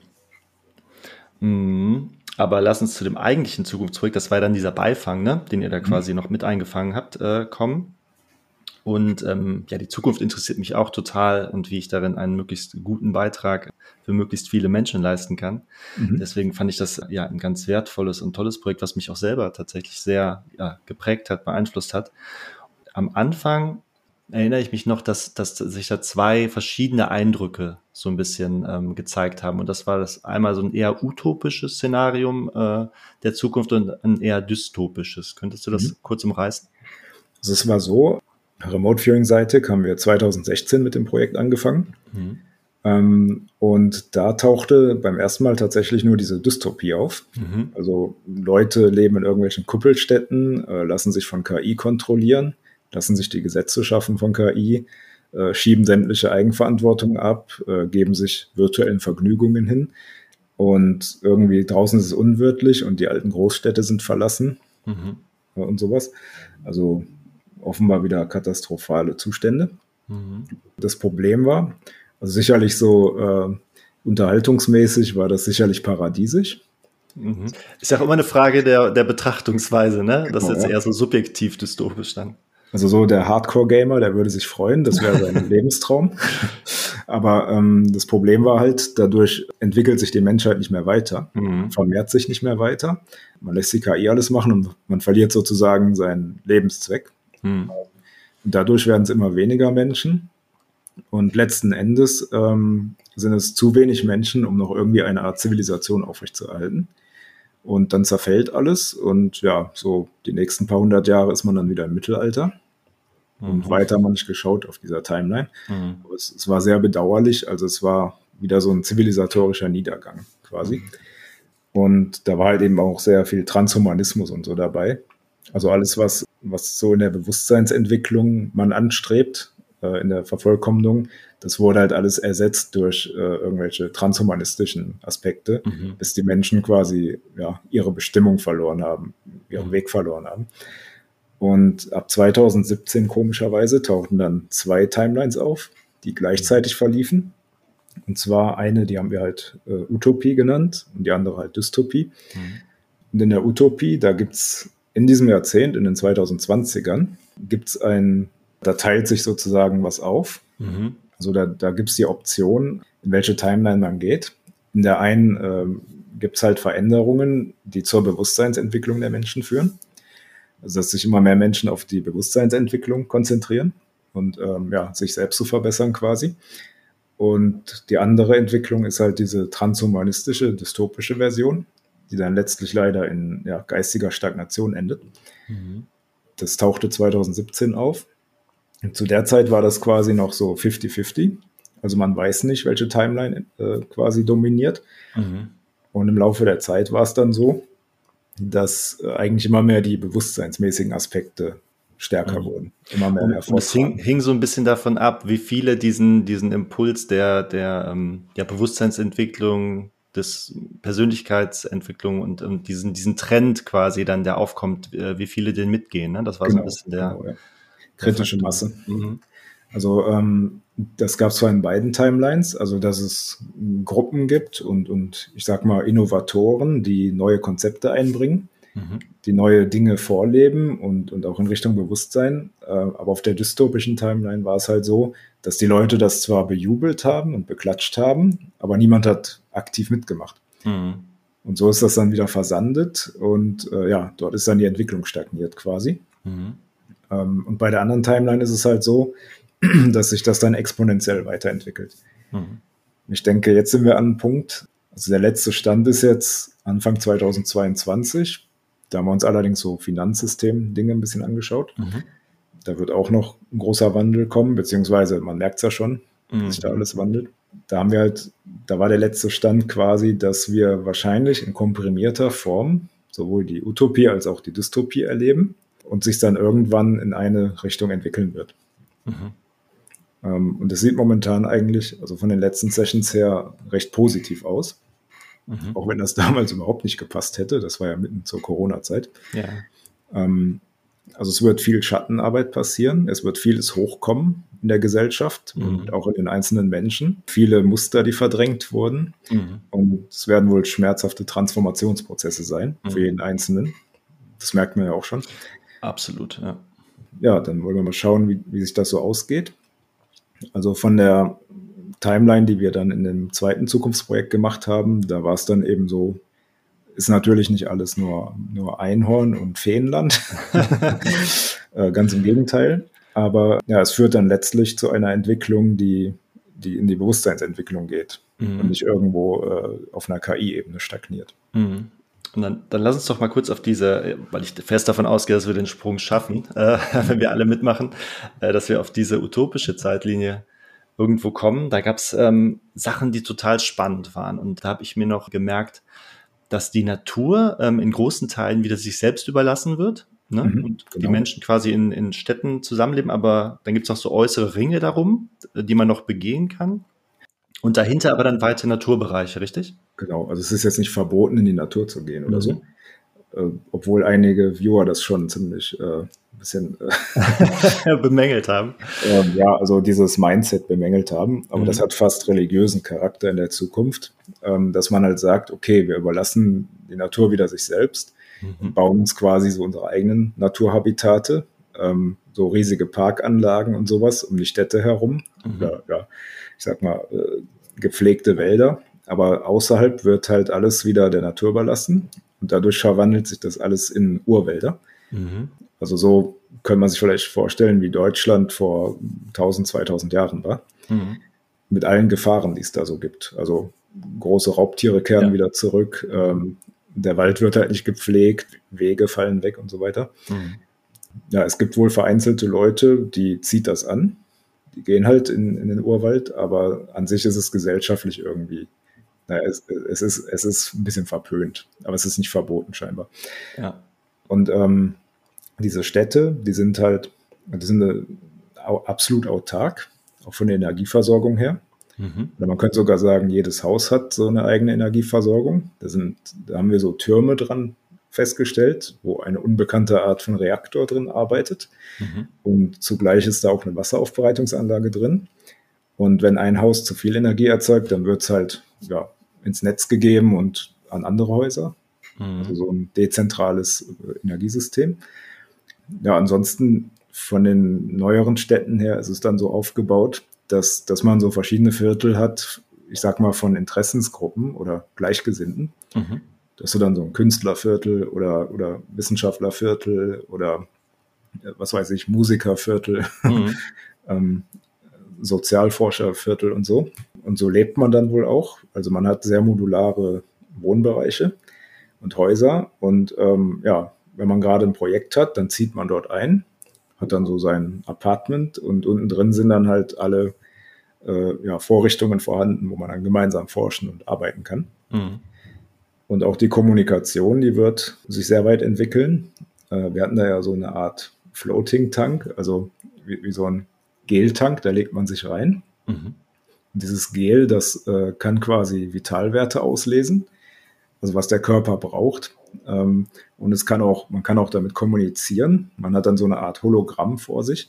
Mhm. Und das, das ist wohl so täuschend echt, äh, als würde man bei jemand anderem, der jetzt, sagen wir mal, auf der anderen Seite der Welt ist, bei ihm im Wohnzimmer stehen. Mhm. Und äh, ja, das ist dann, also es ist nicht so transhumanistisch, dass einem irgendwas ins Gehirn gesteckt wird, sondern ähm, es ist alles, es sagt dir halt, was du brauchst, äh, was dein Körper braucht. Es zwingt dich aber nicht dazu. Mhm. Also befolgen kannst es dann selber. Und ähm, ja, das ist so, ein, so eine echt geniale Technologie. Also einer der Viewer hat gesagt, äh, er wäre 100 Jahre zu früh geboren, er hätte sowas gern. ja, das heißt, ähm, wann, wann soll das ungefähr, also gibt es einen Zeithorizont, wann das ungefähr entwickelt werden soll? Ähm, nicht genau, wir haben ja Stichproben gemacht. Mhm. Äh, also wir haben 2110 geviewt in dem Fall, wo mhm. das aufgetaucht ist, aber kann natürlich auch sein, dass das schon 20 Jahre vorher gibt oder so. Mhm. Und ja, das hat dann wohl jeder so in seinem Apartment stehen oder seinem Haus. Und äh, interessant ist, dass der Schwerpunkt in dieser Zeit sehr stark auf Wellness äh, ist, so auf Spa und Wohlbefinden. ja, also auch sowas wie hochwertige Nahrungsergänzungsmittel gibt es. Mhm. Und da hat sich das Mindset halt völlig geändert. Also wenn man so verglichen hat, 2020 zu 2100, ähm, bei uns ist es halt hektisch, chaotisch. Irgendwie rennt man allen möglichen Dingen hinterher, wo man gar nicht sich bewusst ist, warum man den hinterher rennt. Mhm. ähm, und in der Zukunft ist es halt wirklich auf, auf Wohlbefinden und sich, und sich selbst finden und so weiter. Das klingt jetzt erstmal sehr, sehr gut für meinen Geschmack. Wie ist es mit, äh, mit äh, ja, Zusammenleben generell? Also leben die Leute immer noch in, in Zweierbeziehungen oder gibt es da auch andere Konzepte, die sich durchgesetzt haben? Also das gibt es natürlich auch noch. Und es gibt aber auch sowas wie Polyamorie oder Freundschaft Plus, mhm. also dass mehrere Leute in einer Beziehung leben. Je weiter man in die Zukunft geht, desto mehr verwischen da die Grenzen offenbar. Mhm. Also man kann nicht mehr sagen, okay, das ist jetzt nur platonischer Freund oder etwas mehr. Mhm. Es kann sich auch immer wandeln. Und klar, das, das äh, wirkt erstmal befremdlich auf viele. Also gerade so in Richtung äh, Sodom und Gomorra, wie das mhm. Menschen sehen würden. Und ich denke mal, die Menschen, die sind dann in der Zeit vom Bewusstsein her einfach schon so weit äh, oder gesellschaftlich so weit, ähm, dass sie damit umgehen können. ohne dass es jetzt äh, zu Eifersüchteleien kommt oder, oder äh, Identitätsverwirrtheit und sowas. Ja, wobei ich denke, also je nachdem, wo man steht, so äh, von der Einstellung her, ähm, für viele ist das ja schon eine Realität. Ne? Also Polyamorie mhm. ist jetzt prozentual wahrscheinlich noch nicht so häufig, aber rückt doch immer mehr in, in den Mainstream. Also man hört immer also, mehr davon. So WG-Leben halt. Also es gibt ja auch sowas wie Künstler-WGs äh, oder man könnte ja eine Urform schon in diesen Kommunen sehen aus den mhm. 70er Jahren ja. teilweise. Und das wird halt, äh, es, es, gab mal Sessions von McMonagall, so einer der begabtesten Remote-Führer überhaupt. Mhm. Ähm, der hat äh, mal geviewt, wie man im Jahre 2060 lebt, mhm. zumindest in den USA, stichprobenartig. Da war das dann so, dass man hat irgendwie einen großen Häuserkomplex oder ein sehr großes Haus. Da gibt es in der Mitte einen Gemeinschaftsbereich, mhm. also mit Gemeinschaftsküche und, und, und äh, Kino und, und, Bibliothek und alles, was man sich so gemeinschaftlich vorstellen kann. Mhm. Äh, als hätte man so eine kleine Mini-Mall quasi in seiner WG. Und drumherum sind so Apartments angeordnet. Also auch in der Größenordnung äh, fast schon wie ein kleines Haus. Ähm, also jeder hat so sein Apartment, aber die sind alle mit dieser Hauptstruktur mhm. verbunden, wo man dann gemeinschaftlich äh, ja, sich treffen kann. Und äh, das wird dann wohl auch ja, nach Interesse und, und, und Gesinnung findet man sich da zusammen. Mhm nicht mehr so zufällig und anonym zusammengewürfelt, wie man das heute in Mehrfamilienhäusern hat, sondern tatsächlich, man findet sich je nach Interessensgebiet zusammen. Hm. Und das ist dann wohl auch eine Vorstufe zu dem, was wir dann im 22. Jahrhundert dort gesehen ja. haben. Interessant. Habt ihr was bezüglich Transport, Verkehrssysteme irgendwie? Gab es da Eindrücke zu? Ja, also der Viewer von, also von der Stadt im Jahr 2110, der konnte jetzt keine Autos mehr wahrnehmen. Mhm. Äh, stattdessen gab es so ja, sowas wie, wie Boards, die da rumfuhren, mhm. ganz automatisch. Und äh, ja, da konnte man sich halt draufsetzen oder reinsetzen und wurde irgendwo hingefahren. Oder man konnte halt irgendein Paket oder so draufsetzen und mhm. sagen, wo es hinfahren soll. Und ja, das also war alles selbstfahrend. Und dann gibt es, also zwischen den Städten gibt es sowas wie Magnetbahnen. Ähm, die müssen auch super schnell sein. Also es können so, vielleicht so, gibt es ja dieses Vakuum. Mhm, in den Röhren, genau. Genau, ja. Also wo man dann Überschallgeschwindigkeit erreicht. Mhm. Es könnte sowas sein, haben wir nicht ganz genau angeschaut. Ähm, und dann gibt es noch so Fluggeräte, die erinnern an Zeppeline. Ja. Ähm, die scheinen aber hauptsächlich einen Freizeitaspekt zu haben. Also man mhm da fliegt man so über die Urwälder und guckt sich die Landschaft an. Das war eigentlich so ganz gemütlich. Das war jetzt mhm. nicht, dass man ganz schnell irgendwo hinkommen muss. Und äh, ja, geflogen, also im Sinne vom heutigen Flugverkehr, das wird wohl viel weniger. Mhm. Ist wohl auch gar nicht mehr nötig, weil man diese Kommunikationstechnologie hat. Und ja, ansonsten die Hauptverbindung zwischen den Städten, das scheinen diese superschnellen Magnetbahnen zu sein. Mhm. Und ansonsten äh, Kontakt mit Außerirdischen tauchte da ja nebenher noch auf. Ja, dazu hätte ich dich sowieso noch gefragt. Also ähm, kann man ja darüber spekulieren, ob, ob äh, sowas wie ein Erstkontakt nicht schon lange stattgefunden hat, aber ähm, mhm. es gab da so ein, so ein offizielles Ereignis, wo, wo klar war, okay, hier kommt anscheinend jemand her. Genau, also haben wir nachgeschaut. Äh, das Komische ist, das fluktuiert, das fluktuiert ganz stark. Mhm. Also einmal hatten wir es so 2050 herum. Mhm. Einmal etwas früher, einmal etwas viel später. Also okay. es scheint noch gar nicht festzustehen, wann das passiert. Ähm, kommt sicherlich darauf an, welchen Entwicklungsweg das jetzt nimmt hier alles. Mhm. Und das Komische war bei diesem Ereignis, was wir da etwas genauer beschrieben haben, das war gar kein offizieller Erstkontakt, sondern ein Unfall. Mhm. Also irgendwas ist notgelandet auf der Erde. Ähm, man dachte zuerst, das wäre halt ja, feindliche Nation irgendwie, äh, die da irgendwie eine Invasion macht. Mhm. Aber dann waren irgendwie alle möglichen Livestreams drauf gerichtet. Die ganze Welt konnte es mitverfolgen. Mhm. Da zeigte sich eben ein Flugobjekt, was da ja, wohl abgestürzt war, wobei oder, oder notgelandet war, also völlig zerstört war es nicht. Mhm. Äh, und da stieg eine Person aus, die komisch gekleidet war, ansonsten relativ menschlich aussah. Die hatte auch so ein Gerät, so eine Art Scanner und hat offenbar die Schäden begutachtet und war sich schon klar, dass alle das beobachten. äh, fing schon so an, so Erstkontaktformalitäten. Okay. Äh, der Vulkaniergruß, nachdem der Tricorder dann eingepackt war. genau, ja. Nur, dass in dem Fall das Schiff halt aus Versehen abgestürzt ist. Ja, Wahnsinn. Äh, oder notgelandet ist. Mhm. Und ähm, ja, das sehen dann alle und das ist dann so der nicht mehr vertuschbare Beweis, dass es halt Kontakt gibt. Mhm. Aber wo das passiert ist, in welchem Teil der Welt, das ähm, ist wahrscheinlich kein. Das war, ähm, also wir haben kein Mapping gemacht, aber es war halt so, dass dabei wohl irgendwie ein Gebäude beschädigt wurde mhm. und dass man deshalb erst dachte, es wäre ein Anschlag oder sowas. Mhm. Und dann stellte sich aber raus, äh, nee, die sind gar nicht von hier.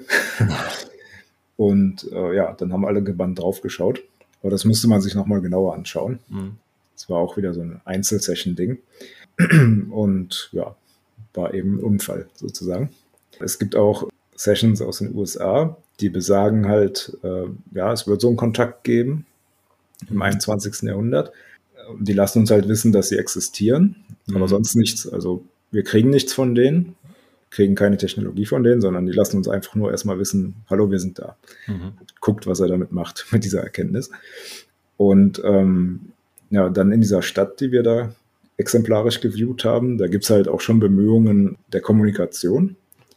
Ist allerdings ein bisschen schwierig irgendwie, aus irgendwelchen Gründen. Und es wird schon ganz langfristig auf jeden Fall sowas wie die Aufnahme in einen größeren Verband vorbereitet. In die Sternenflotte wahrscheinlich.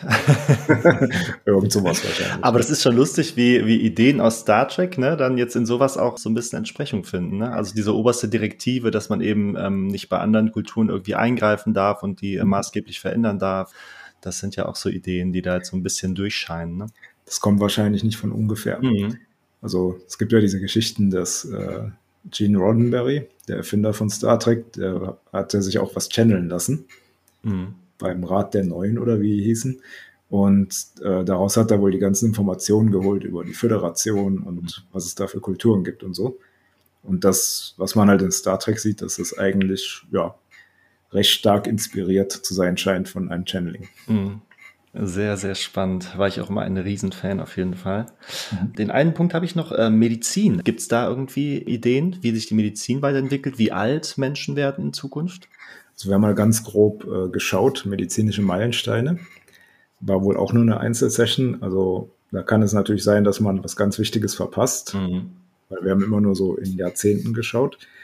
Und ähm, das Wesentliche, was mir gerade einfällt, ist, man wird irgendwann Organe nachklonen können, die dann mhm. kompatibel sind, also nicht abgestoßen werden.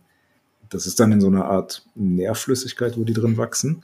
Das Komische ist halt, also da kommt auch der metaphysische Aspekt hinzu. Die funktionieren zwar, die Organe, mhm. die werden auch nicht abgestoßen, aber es fühlt sich so an, als wären die nicht wirklich von einem. Das, mhm.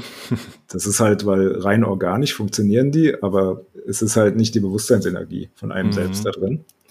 Und äh, das wird sicherlich dann auch nochmal so ein Thema. Mhm. Ähm, man kennt ja auch so Fälle von Organspendern, dass die auf einmal äh, Angewohnheiten oder, oder Träume haben aus dem Leben des Spenders, ja. die den gar nicht kannten. Ja, ja, ja. Und da steckt halt immer so ein Bewusstseinsfeld dran. Mhm. Und wenn du es einfach klonst, dann hat es halt kein Bewusstseinsfeld. Dann Und fühlt sich deswegen irgendwo künstlich an, ne? Genau, mhm. ja. Obwohl es eben organisch ist. Mhm. Und äh, was mir da noch einfällt, also so Richtung 22. Jahrhundert, da versucht man offenbar auch ganze Menschen zu konstruieren äh, ohne Bewusstsein quasi, also einen mhm. Körper nachzubilden. Nicht als Klon, sondern tatsächlich wie so ein Bio-Android. Ähm, das Problem ist halt, das hat eben kein Bewusstsein. Mhm. Und äh, das heißt, man kann sie nur fernsteuern. Und äh, das finden die Leute dort so erschreckend und befremdlich, weil denen dann da quasi so ein seelenloses Wesen entgegenkommt. Mhm. Ähm, das ist dann so kontrovers, dass das dann offenbar wieder eingestampft wird. Mhm. Das wurde dann so beschrieben in der Session. Also in 100 Jahren finden es die Leute sehr befremdlich und erschreckend. Aber wenn, wenn man heute so einem Bio-Roboter gegenüberstehen würde, dann würde man wahrscheinlich äh, in, in Ohnmacht fallen. Mhm. Zumindest die meisten Leute, weil das so zombieartig ist. Okay. Und ähm, ja, aber kann natürlich sein, dass das dann auch weiterentwickelt wird. Mhm. Also man kennt das ja von diesem Grace, die ja auch, wo es ja auch so Bio-Roboter geben soll, die dann telepathisch gesteuert werden. Mhm. Ähm, und dass das so in die Richtung geht. Aber es ist, es löst auf jeden Fall erstmal eine ziemlich große Kontroverse aus. Hm. Das glaube ich. Ähm, so zum, zur Lebenserwartung von den Menschen, hast du da irgendwie ähm, oder habt ihr da was aufgeschnappt? Äh, haben wir nicht nachgeschaut. Ähm, also das große Thema, was wir leider vergessen hatten in dem Projekt und wo wir bis jetzt auch nicht zugekommen sind, das ist die Demografie. Mhm. Also wie groß ist überhaupt noch die Bevölkerung ja. und wie alt werden die und so. Mhm. Es gibt allerdings Sessions aus den USA von Lynn Buchanan vor allem. Ähm, der hat schon in den 80er Jahren so ein Projekt gemacht. Mhm. Da kam eben raus, ähm, was etwas erschreckend klingt, aber das kann halt viele Gründe haben, dass zwischen 2020 und 2050 zwei Drittel der Weltbevölkerung verschwinden. Mhm. Und, und äh, ja, laut ihm durch verschiedenste menschengemachte Katastrophen. Das kann aber eben auch sowas wie Unfruchtbarkeit sein oder ähm, mhm. Äh, einfach das Mindset, dass man sich nicht mehr verwehren möchte oder so. Mhm. Also solche Dinge kann auch eine soziale Katastrophe mit drin sein. Ja, wenn man den, den Trend jetzt mal, dass sich die, die Länder immer weiter entwickeln und äh, wir wissen ja, dass sich auf einem gewissen ja, Stand die, ähm, ja, die, die Fortpflanzungsrate doch drastisch senkt. Ne? Also mhm. Industrienationen haben, glaube ich, im Schnitt irgendwas zwischen 1,2, 1,3 oder so. Und das ist mhm. natürlich mhm. für den Fortbestand eigentlich schon zu wenig. Ne? Da sind das dann eher noch Nationen, wo der äh, Lebensstandard noch nicht so hoch ist, die ähm, mit der Nachkommenschaft eben für das eigene ähm, ja, Überleben in späteren Zeiten dann. Genau, man kann sich natürlich mhm. vorstellen, also dass diese Länder, die Entwicklungsländer, dass die langsam auch aufschließen genau. zu einem Industrieniveau ähm, und dass, dass das dann genauso dort passiert und dann einfach die Entwicklung rückläufig ist ja. von der Vermehrung. Ähm, aber es kann natürlich, also er hat halt gesagt, menschengemachte Katastrophen. Mhm. Das kann vieles bedeuten. Und ja, er hatte eben auch gesagt, dass die Gesellschaft danach, das hat er wie eine Agrargesellschaft wahrgenommen, mhm. allerdings in Hightech-Form, also naturverbunden und mit unglaublichen wissenschaftlichen Erfindungen, die einem dann zur Verfügung stehen. Und dass diese ja, Agrarkultur ähm, dass die komplett autark ist. Also jede Gruppe oder jedes Dorf kann sich komplett selbst versorgen, mhm. dank der Technologie. Das passt ja auch wieder ein bisschen zu dieser Stadtsession von uns. Mhm. Und äh, ja, dass diese Leute eigentlich äh, ein super qualitatives Leben dann haben. Mhm. Aber dass eben zwei Drittel tatsächlich aus irgendwelchen Gründen verschwinden werden bis dahin. Dazu muss man wohl sagen, das war halt in den 80ern geviewt und seitdem können sich die Wahrscheinlichkeiten halt auch wieder verändert mhm. haben. Das bringt mich kurz darauf, dass es ja auch Viewings gab von, ich glaube, durchaus so ja, bekannten Remote-Viewern, die ähm, aber an der Realität dann wirklich meilenweit vorbei oder, oder total vorbeigeschrammt sind, ne? wie, mhm. wie dass die Sonne sich irgendwie ähm, aufblätt und die Erde dann irgendwie so verbrennt oder verschluckt oder so. Ne? Mhm. War da nicht irgendwas? Äh, Stichwort Dr. Doom. Dr. Doom, ja genau, das war der Name. Ja. Mhm. Also der hatte da halt regelmäßig äh, Fehlschläge. Mhm. Und ähm, ich kann mich auch erinnern, er hatte mal 2012 in einem Vortrag beim Regentreff gesagt, dass 2013 die D-Mark wiederkommt.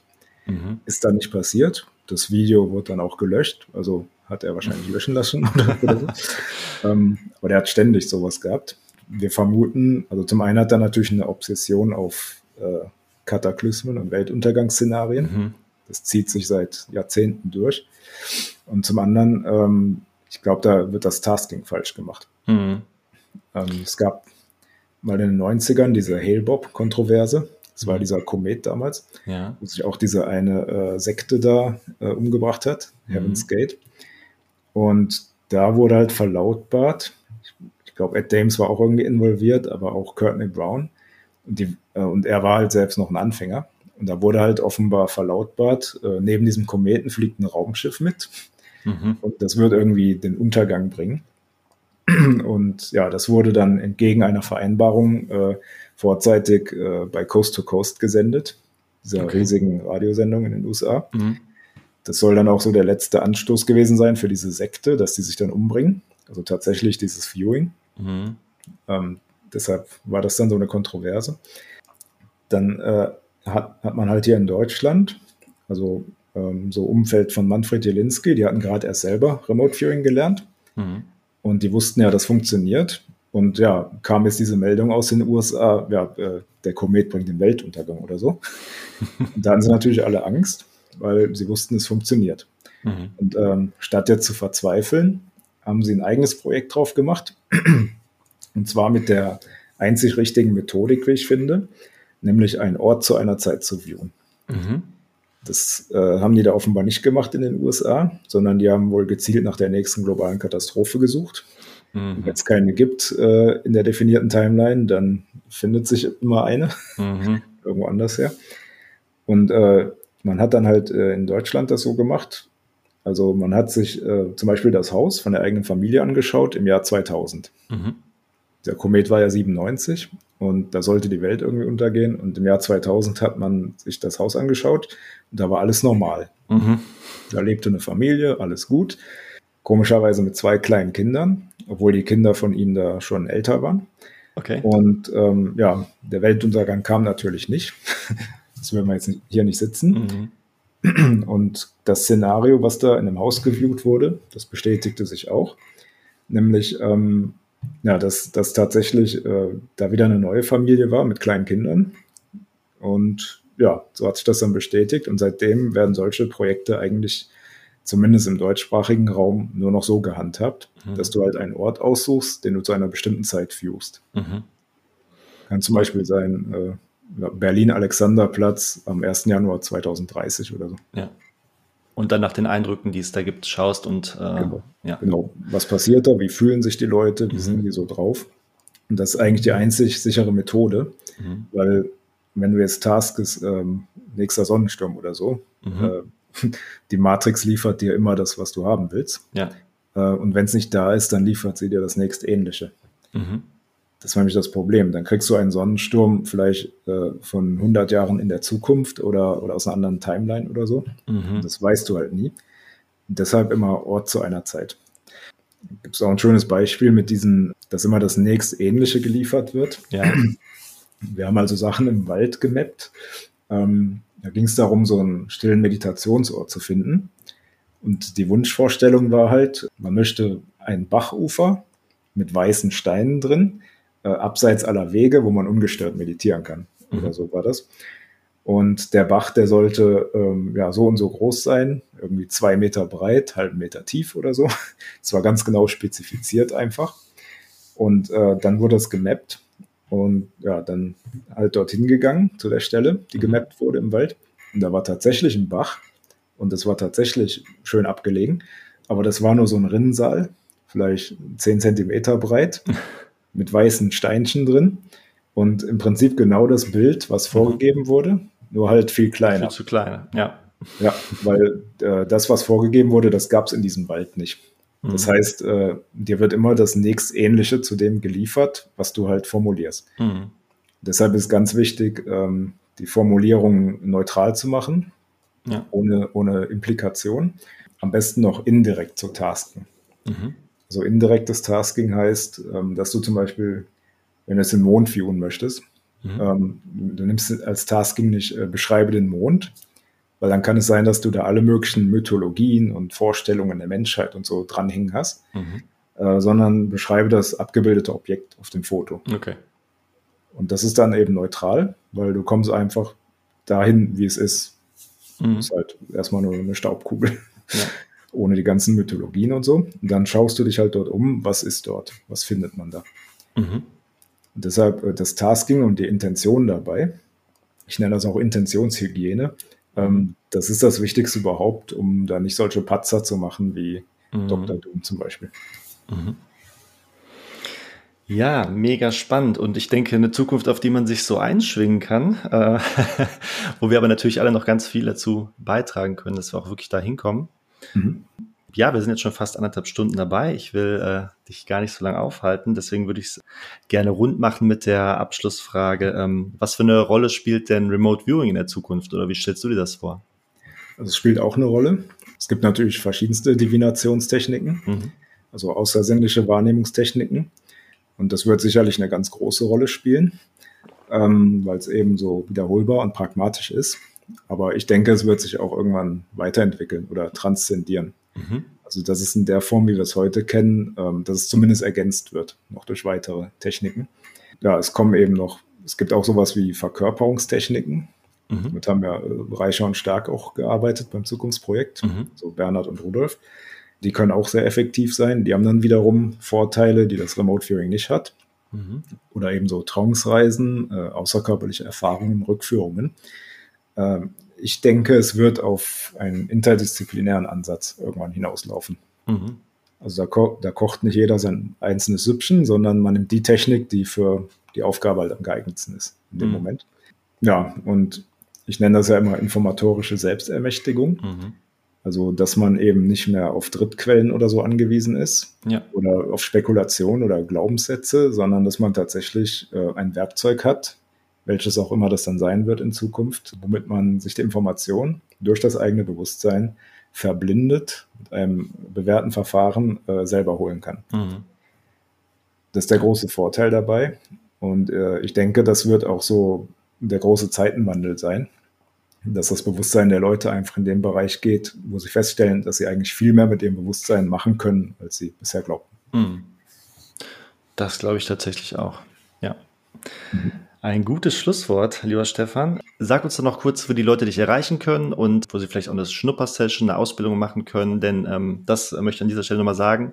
Ich bin total verblüfft und begeistert, äh, wie gut mir das als absolutem blutigen Anfänger gelungen ist, da auf das Tage zu kommen. Von daher meine Empfehlung auf jeden Fall. Erzähl uns doch, wo die Leute dich erreichen können.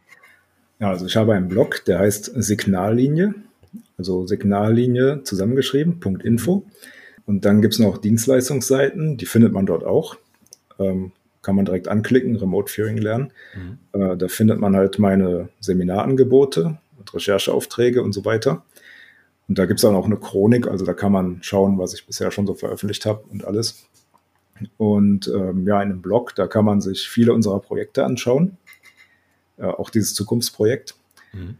Und ja, ansonsten, also ich bin eigentlich auf so ziemlich allen Messengern vertreten. Das findet man dann auch auf der Seite. Mhm. Ähm, ja, man kann mich eben auch anschreiben. Also E-Mail ist alles da. Kontakt Packen wir alles in die Show Notes mit rein, würde ich sagen. Genau, ne? ja. Alles klar. Hast du noch irgendwas, was du am Herzen hast, was wir nicht angesprochen haben heute? Ja, zum Thema die optimale Zukunft manifestieren. Mhm. Also da ist es wichtig zu verstehen, und das haben wir auch über die Jahre immer wieder in dem Zukunftsprojekt gesagt, bei den Crop FM-Sendungen mhm. und anderen Podcasts. Es liegt in jedem Einzelnen. Also man kann jetzt natürlich einfach passiv auf irgendeine Zukunft warten. Mhm. Nur dann äh, wird man quasi gespielt und ist nicht selbst der Spieler, ist nicht selbst derjenige, der das eigene Leben bestimmt. Und deshalb, ich nenne das äh, erster Wirkungskreis, mhm. also das, was man unmittelbar selbst verändern kann was man im Mindset verändern kann, was man sofort tun kann, ohne auf andere warten zu müssen, mhm. ohne auf äußere Umstände warten zu müssen. Da fängt es an. Das ist der erste Wirkungskreis. Und wenn man da anfängt, aktiv zu werden für sich selbst, mhm. also da, das wird, was man sein möchte und wie man leben möchte, ohne auf was zu warten, dann wirkt man quasi schon in den nächsten Wirkungskreis rein. Das ist so das unmittelbare Umfeld, mhm. also ähm, Freunde, Bekannte, Familie und so weiter. Dort kann man dann die Dinge, die man selber quasi für sich lebt, äh, ganz authentisch lebt, kann man dann vorleben. Mhm. Und wenn es, wenn es, also es ist wie eine Inspiration erstmal, ohne jemanden missionieren zu wollen oder ja. so. Und wenn das auf Begeisterung stößt, dann werden die Leute das dann auch leben und wiederum vorleben. Und das geht dann in den nächsten Wirkungskreis, nämlich das indirekte was um uns herum geschieht, das Weltgeschehen, wo wir keinen direkten Einfluss drauf haben. Mhm. Und deshalb ist es immer wichtig, äh, nicht wie gebannt nach außen starren, auf Dinge, die man sowieso nicht unmittelbar verändern kann. Oder ähm, irgendwo auf einen Freundeskreis oder Kollegen warten, dass die was für einen machen, sondern wirklich bei sich selbst anfangen und alle Hebel in Bewegung setzen, die man zur Verfügung hat. Mhm. Wenn man das tut, gibt es auch immer mehr Hebel, die man betätigen kann, immer mehr Möglichkeiten. Und ja, das inspiriert andere und wenn das alle machen, dann funktioniert das eben auch. Mhm. Der Selbstermächtigung im Bewusstsein. Absolut, kann ich zu 100 Prozent unterschreiben. Also dieses, wenn man was für sich herausfindet und das wirklich lebt, diese Vorbildfunktion ist tausendfach effektiver für das Umfeld, als wenn man durch irgendwelche wissenschaftlichen Paper oder Argumentationen oder so überzeugen will. Also einfach, mhm. ja, macht es, wenn es sich gut anfühlt und äh, lebt es vor und seid der Wandel, den ihr in der Welt sehen wollt. Genau, Selbsterfahrung und selber tun vor allem. Ja. Und ähm, ja, ich denke, das ist ein schönes Schlusswort. Das finde ich auch immer. Super. Dann danke ich dir noch vielmals und wünsche dir noch einen wunderbaren Tag. Ja, wünsche ich dir auch. Tschüss. Tschüss. Hallo, ich hoffe, diese Episode hat dir genauso viel Freude gemacht wie mir.